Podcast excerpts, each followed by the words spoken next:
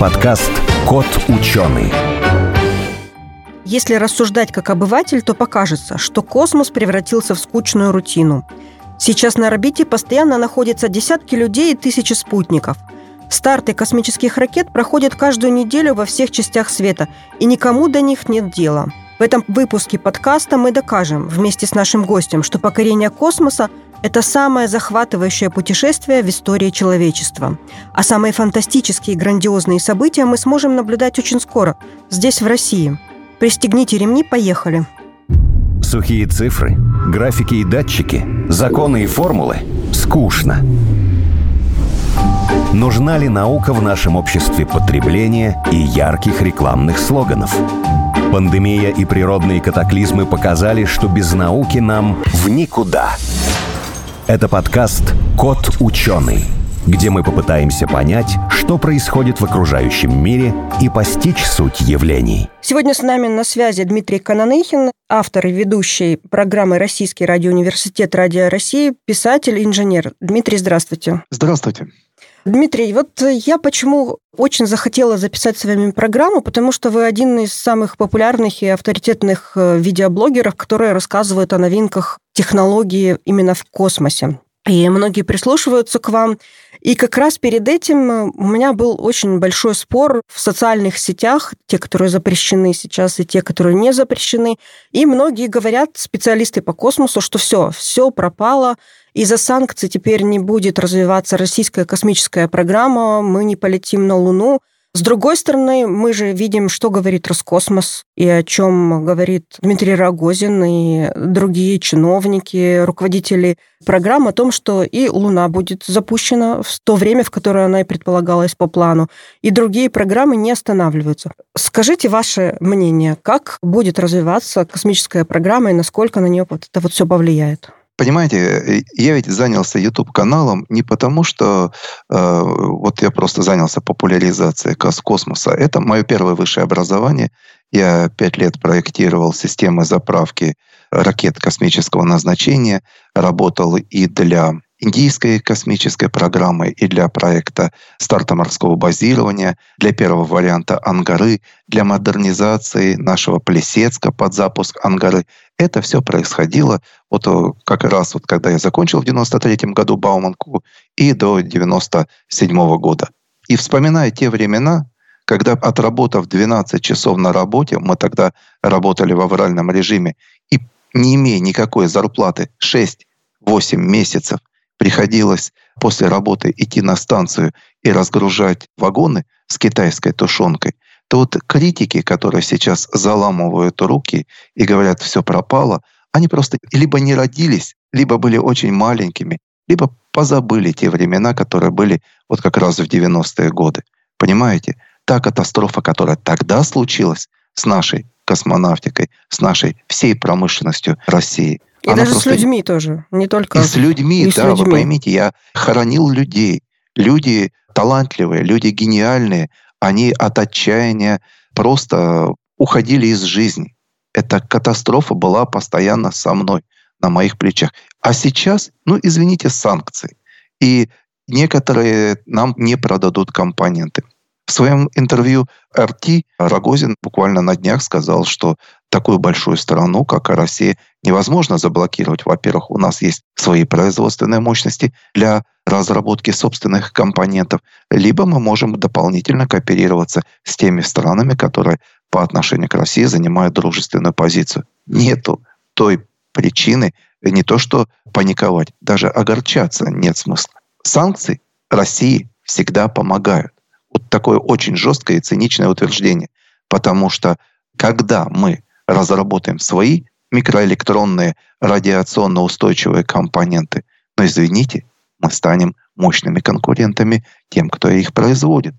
Мощнейший толчок нашей микроэлектроники, мощнейший же толчок всем прибористике, еще каким-то тем чувствительным вещам, о которых знают наши инженеры-конструкторы. Но обращу ваше внимание, что в боевой специфике, что на боевых ракетах или на ракетах космического назначения все компоненты исключительно российские. В это сложно поверить людям, которые привыкли к тому, что электричество берется в розетках или вершиной технологического развития это американские смартфоны, вот типа айфонов. Они просто даже не подозревают, в каком высокотехнологическом обществе в России они живут. Они не понимают, сколько сотен научных школ, тысяч инженерных школ сохранены и развиваются в России. Но это просто вопросы восприятия нынешних поколений. Но я думаю, что им пора познакомиться с настоящей Россией. А вот, кстати, про военно-космическую отрасль, может быть, действительно многие не знают, но очень многие те достижения, те вещи, которыми мы пользуемся каждый день, как там фильтры воды, да, допустим, какие-то приспособления, даже зубные брекеты, это все сначала разработано для космической военной промышленности, а затем уже пришло к нам, и все это наши советские разработки и российские тоже.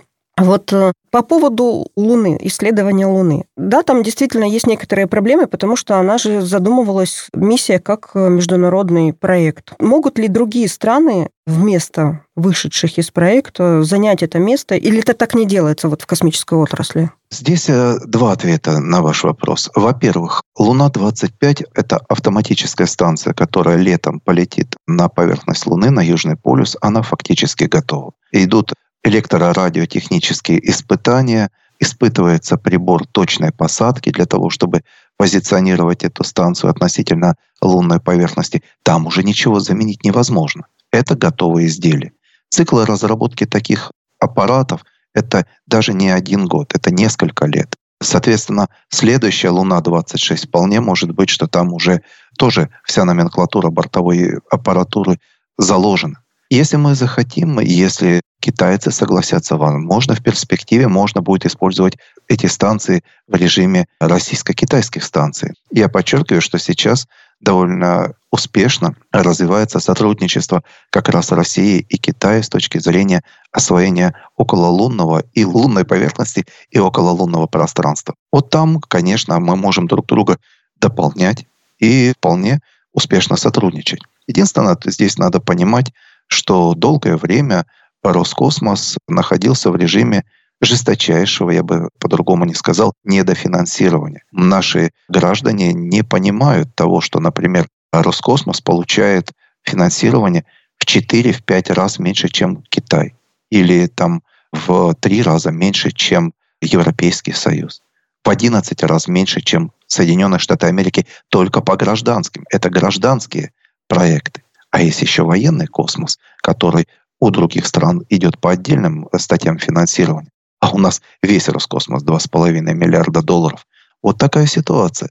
Поэтому ничего удивительного, что Китай очень быстро развивается. Кстати, Китай, он же всегда в космосе был таким самодостаточным. Они все космические программы делали сами и даже не всегда сообщали подробности, что там у них э, даже со спутниками, с их миссиями, которые они запускают. Ну, у них такой советский стиль как у нас когда-то. Так мы сможем с ними сотрудничать, вот если они так будут продолжать в таком стиле? Мы с Китаем да. сотрудничаем, так скажем, чрезвычайно тесно. Да, конечно, у них есть свои разработки двойного назначения. Да, я очень сильно подозреваю, что новейшая станция Тяньхэ имеет на борту аппаратуру двойного назначения, поэтому не стоит обольщаться, что вдруг китайцы с распростертыми объятиями скажут, а давайте, русские, так прилетайте к нам на нашу станцию. Вполне может быть, что там есть либо военные модули, либо военная аппаратура слежения за поверхностью Земли, либо за околоземным пространством. Это может быть. Но вы не забывайте, что в настоящее время Россия помогает Китаю в чрезвычайно жизненно чувствительной такой задаче, как строительство системы предупреждения раннего нападения. Это то, чем обладает Россия Советский Союз раньше обладал, Россия, Соединенные Штаты Америки. Это чрезвычайно дорогостоящая система, это чрезвычайно драгоценный комплекс знаний, умений, наработанного десятилетиями опыта. Мы фактически Китаю создаем глаза, щит, зонтик, если угодно, от возможного ракетного нападения. Как вы думаете, после таких действий на самом высшем политическом, военно-техническом уровне Какое у нас на самом деле взаимодействие с Китаем? Я считаю, что чрезвычайно успешное. Просто китайцы, они не альтруисты. бесплатно раздавать свои средства, свои знания, накопленные умения тоже. С ними надо точно так же выстраивать взаимовыгодное сотрудничество. И если, подчеркиваю, если мы сами не завалимся в какое-то уныние, в отчаяние, не будем говорить, ай, все пропало, ой, против нас ввели санкции, а именно, как всегда, проявим себя во всей красе, конечно, Китай будет с нами на равных, а может быть и учиться у нас, а может мы у него что поучимся. Мало ли чего Китай научился, например, у Соединенных Штатов Америки. А это же у них техническая разведка работает. А вот вы говорили про космическую станцию. Кстати, вот с космической станцией международной все идет к тому, что такой проект, скорее всего, перестанет существовать. То есть не будет такой площадки в космосе, где все страны вместе работают, а все будут строить себе по отдельности другие космические станции. Насколько это реально? Потому что сейчас об этом заявляют, вот, допустим, там отдельно, что Европейское космическое агентство будет с НАСА и с канадским будет строить, российское отдельно, китайское отдельно. Может ли такое вот случиться? Космос же всегда был площадкой вот такой, где все эти разногласия сводились на нет. То, что устроил Запад, устроил Западный Союз против России, это, конечно, трагедия. И то, что Международная космическая станция, этот бесценный опыт международного сотрудничества стал заложником амбиций каких-то недальновидных, откровенно глупых политиков, которые отрабатывают свой там 4, 5, 6-летний срок, разве они приложили столько усилий как инженеры, конструкторы, ученые, которые эту станцию десятилетиями развивали, создавали, поддерживали, вот вкладывали огромные усилия? Да, конечно же, нет. Понимаете, этим политикам ни свое не болит. Они это не чувствуют. Для них это так. Галочка в каких-то предвыборных, послевыборных или вот каких популистских заявлениях. Это трагедия, конечно. Но вы знаете, я скажу так. Этот этап создания национальных станций, вот Китай создал национальную станцию, Индия мечтает о своей национальной станции, американцы развернули целый веер красивых презентаций, как они сейчас замечательно будут создавать свои станции частные, типа там Axiom, Риф, там, ну вот эти все проекты. Российская орбитальная служебная станция. Этот этап надо пройти. Но я напоминаю вам, что был период, когда было отчаянное противостояние двух блоков, так скажем, социалистического лагеря, как тогда называли, и всего остального мира, да, а потом все закончилось э, полетом Союз Аполлон и э, временем разрядки, когда американские политики до них дошло, что дальше продолжать эскалацию просто невозможно. Напоминаю, в 1975 году, когда полетел Союз Аполлон, 30 мая пал Сайгон и закончилась 25-летняя фактически кровавая Вьетнамская война. Ведь это очень символично. Об этом забывают. И это же одновременно происходившее событие. Точно так же я думаю, что сейчас России будет крайне полезно создать свою национальную станцию. Она будет, конечно, не такой здоровой, э, как Международная космическая станция, так это и нет необходимости. Сама концепция новой станции, она предполагает ее фактически постоянную заменяемость модулей. Вообще ее идеи чрезвычайно перспективны. Но вот мы сейчас должны дождаться решения правительства, решения президента, какой именно должна быть эта станция. Это очень такая интрига. А смогут американцы эксплуатировать МКС в районе 28 года? Не смогут. Ну, это их проблема. А можно что... вообще вот так вот взять, отключить, допустим, российский сегмент на МКС, а остальные сегменты будут действовать без российского сегмента. Можно такое вообще сделать? Ну, в настоящий момент это крайне нежелательно, потому что российский сегмент и американский сегмент — это как близнецы, сиамские близнецы, сросшиеся. Американцы поставляют на борт, так скажем, российского сегмента электричество, еще какие-то такие, ну, то есть они связаны по пуповинам, эти сегменты а российский сегмент отвечает за дозаправку двигателей станции, которая постоянно изменяет ее орбиту, поднимают. Огромная станция, она все время тормозится в верхние слои атмосферы, снижается, ее надо периодически поднимать. Станции надо изменять ее положение в пространстве и времени из-за космического мусора, который встречается, очень редко, но встречается на орбитах. И вот эти все коррекции, во-первых, доставляется топливо и перекачивается топливо в центральные блоки станции, пусть принадлежащие американцам, только российскими транспортными кораблями. Станция поднимается над землей в результате работы двигателей только российских транспортных и пилотируемых кораблей. Было заявление Илона Маска, что он может это делать. Но, знаете, он много наделал заявлений, которые оказываются просто блефом. Я бы, честно говоря, ну, не рисковал бы на месте американцев менять отлаженные технологии. Ну, хотят поэкспериментировать, но тогда уже только без русских. Это когда уже будут свою старую вот эту станцию пытаться удержать на орбите. Но это желательно без космонавтов на борту. Ну, хотят они рисковать жизнями астронавтов. Без русских, пожалуйста. Давайте с вами вот э, фантазируем. Через 10 лет как будет выглядеть космос, как будет выглядеть исследование космоса? Ну, к этому времени уже наверняка будет уже несколько миссий на Луне с разных да, космических агентств и разных стран. Возможно, еще одна будет миссия на Марсе. Обещают, что к этому времени уже будет запущен ядерный буксир. Что еще будет такого, что можно вот ожидать, если пофантазировать, каким будет космос через 10 лет, как это будет? Понимаете, вот говоря о таком коротком периоде, как 10 лет, то... А, это короткий, да? Это крайне короткий. Вы поймите, то, что сейчас мы говорим через 10 лет, это фактически уже чертятся чертежи и пилится железо. В космонавтике срок разработки кораблей 10-15 лет, понимаете? То есть 10 лет это фактически мы должны уже смотреть планы правительства, которые вот-вот будут объявлены. То есть как только мы понимаем, какой будет российская орбитальная служебная станция, оп, революция на орбите. Как только мы сейчас видим объявление о создании и запуске ядерного буксира в 2030 году, мы понимаем, 2030 год — это год второй революции в космонавтике. Первая революция была 57-61 года. Это вывод на орбиту первого искусственного спутника Земли и полет первого человека в космос. Это русская революция в космосе.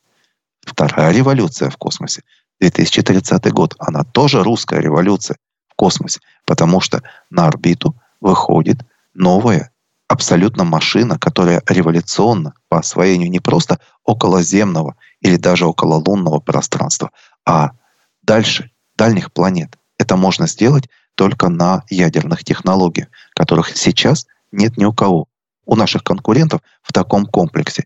У Китая ли, Европейского Союза, Японии, Индии, не говоря уже об Америке, которая завязла в своей лунной программе. Вот этой гигантомании, этой чудовищных ракетах стоимостью э, полета 4 с лишним миллиарда долларов. Это тупик, понимаете? А вот расскажите поподробнее, что вот даст ядерный буксир «Зевс», потому что многие говорят, что это будет как просто грузовой корабль, никаких новых стратегических возможностей он не принесет. Что на самом деле он даст? Результат заключается в том, что для того, чтобы вывести какие-то грузы на земную орбиту, конечно, нужны традиционные химические ракеты, их можно так назвать. Но все, что дальше Луны, тем более дальше Марса, это уже, безусловно, на этих дальних маршрутах выигрывают ядерные технологии. Сатурн-Юпитер — это безальтернативно. Ядерные технологии в условиях, где невозможно развернуть большие солнечные батареи, где вы можете летать только по инерции, молясь, чтобы у вас снова включились химические реактивные двигатели, это тупик. Безусловно, там можно работать только на ядерных технологиях, вот этого десятилетнего срока службы ядерного буксира. Я считаю, что название «ядерный буксир», оно крайне неудачное. Оно не объясняет задачи этой технологии. Я ее на своем YouTube-канале постоянно называю «русский ядерный планетолет». Вот планетолет — это объясняет задачи этой машины. Она может работать и в околоземном пространстве на высоких орбитах, как большой источник электроэнергии от половины мегаватта до мегаватта, а сейчас идут разработки и 6 мегаваттного класса.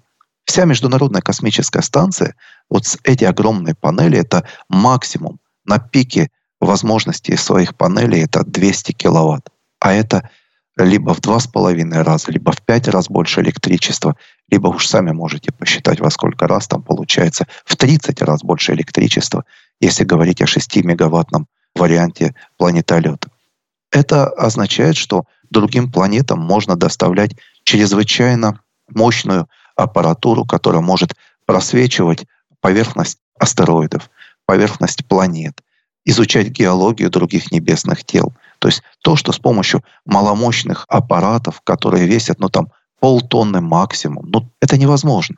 И это совершенно другой революционный уровень и скоростей перемещения космосе. Это в несколько раз быстрее эта машина будет прибывать, так скажем, ледяным лунам Юпитера.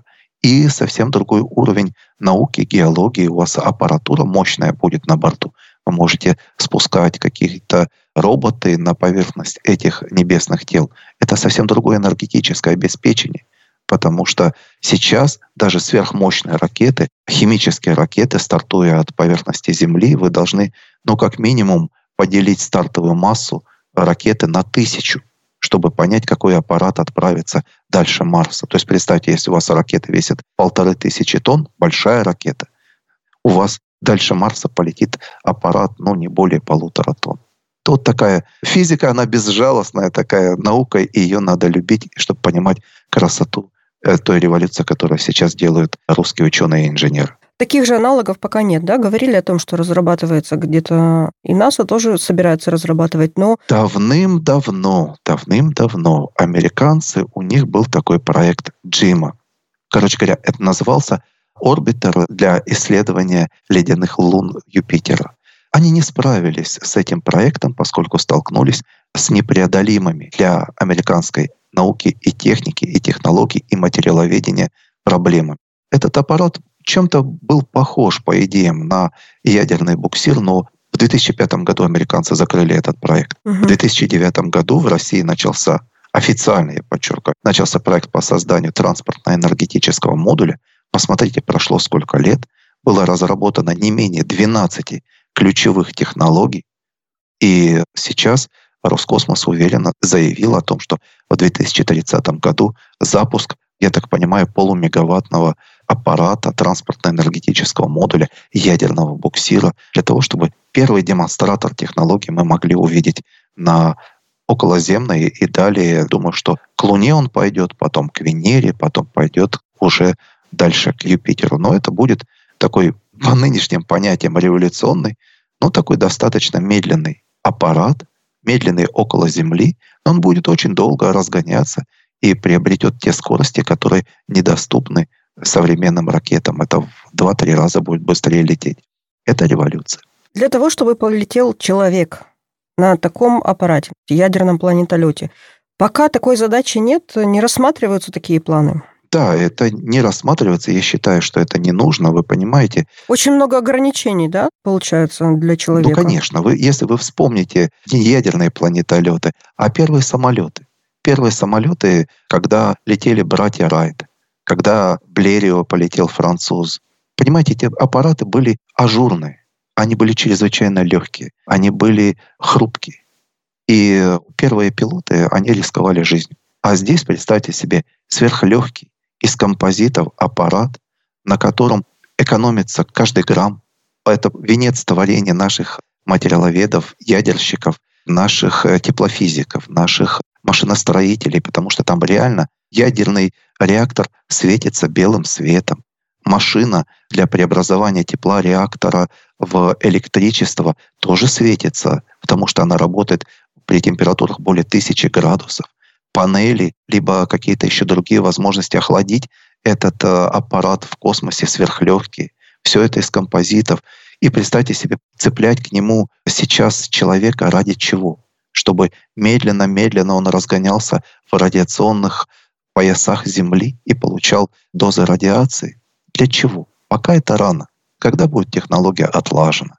Когда такие ядерные планетолеты будут стартовать уже не от тяжелой матушки Земли с большой гравитацией, а, например, от окололунной базы, где в шесть раз меньше гравитация, вот туда можно будет доставлять экипажи, там можно ставить другие более мощные реакторы, там можно ставить секционную радиационную защиту, пристыковывать оранжереи и мечтать о том, что такие станции с людьми на борту отправятся на марсианскую орбиту, либо к ледяным лунам Юпитера. Но для этого нужно космос как следует изучить с помощью автоматических станций, которые будут тащить на себе эти автоматические планетолеты первого поколения. Я считаю, мы живем в фантастически интересное время, потому что на наших глазах мы увидим то, о чем когда-то писали фантасты. Но это делают именно сейчас, реализуют наши ученые. Русские ученые — это фантастически интересное время.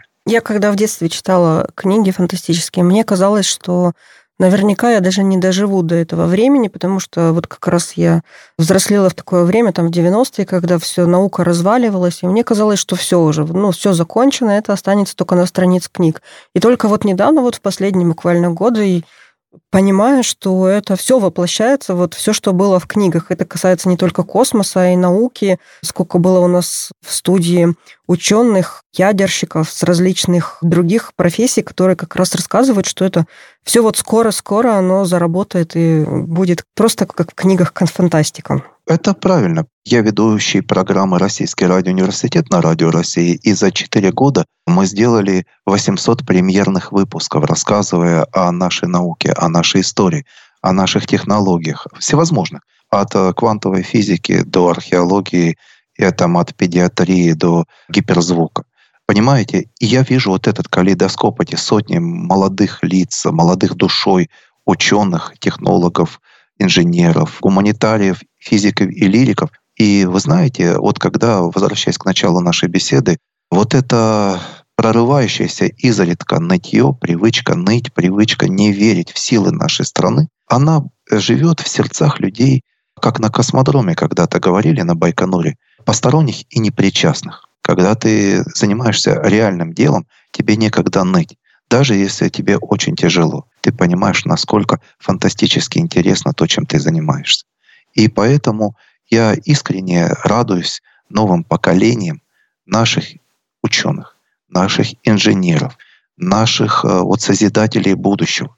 Это все наш народ. Вот все национальности нашего огромного народа. У них светятся глаза, у них вот души горят, понимаете? И это будущее, которое создаем мы все вместе, оно удивительно. Вот дожили — это мало. Надо обязательно еще детям рассказать и их научить вот этому, понимаете, вот этому чувству сопричастности созданию настоящего, светлого, великого будущего, которое вот мы каждый день вот открываем для себя что-то новое. Это очень крутая история, то, что делает наш народ. Дмитрий, спасибо большое. Была очень интересная беседа. Я надеюсь, что наши слушатели тоже вдохновятся и будут так же, как и мы, гордиться тем, что происходит вот сейчас вот в космической и в науке России. Спасибо вам большое. В нашем эфире был Дмитрий Кананыхин, писатель, инженер, автор и ведущий программы «Российский радиоуниверситет».